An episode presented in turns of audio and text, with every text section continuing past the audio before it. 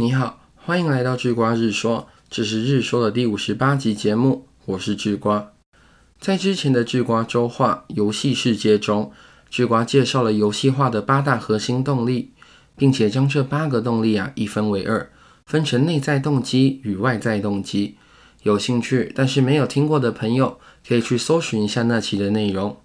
今天的智瓜日说。吃瓜则是要介绍目前在研究内在与外在动机上最被大众普遍接受的理论 SDT，也就是自我决定论。自我决定论提出了三个与生俱来的需求，如果能满足该需求，则将会为个人带来最佳的发展与进步。值得一提的是啊，这些需求被视为是天生的，并不需要经过后天学习，而且在跨文化、跨时间。跨种族、性别的研究中都得到了支持。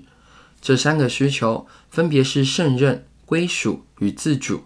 胜任需求是指人们相信自己能胜任一件事情，也就是认为自己能做到。归属需求也叫做关系需求，指人感觉到自己与别人有关联，在意别人，也希望受到别人在意，体验到来自其他人的关爱、理解和支持。而自主需求就是让人感到这件事情可以由自己决定，也可以说是对事情有掌控感。那自我决定论有什么用处呢？让智瓜用小孩的教育作为例子吧，试着用这三个需求作为架构去解决一个困难的教育题目：如何帮助孩子培养才艺兴趣？首先，我们先从归属需求的角度看看家长能够做到什么。对孩子来说，归属需求体现的最重要的东西就是，无论结果如何，他都能感受到你的爱、尊重与接纳。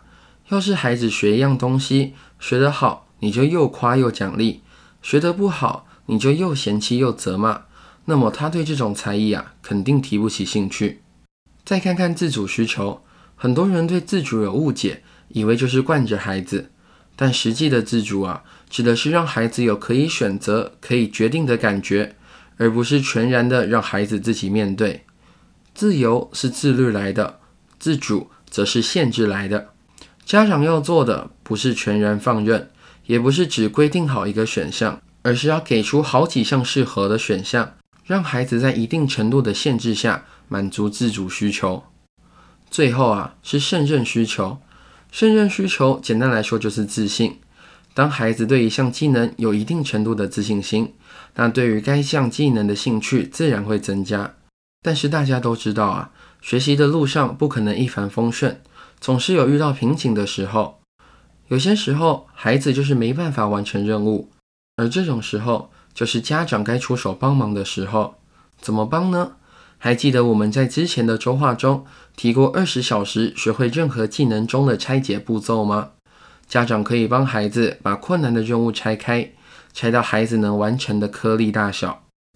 当然，如果这项兴趣让你和你的孩子都非常痛苦，孩子一直提不起兴趣，你试了无数方法也行不通，那直瓜觉得放弃也是一种选项。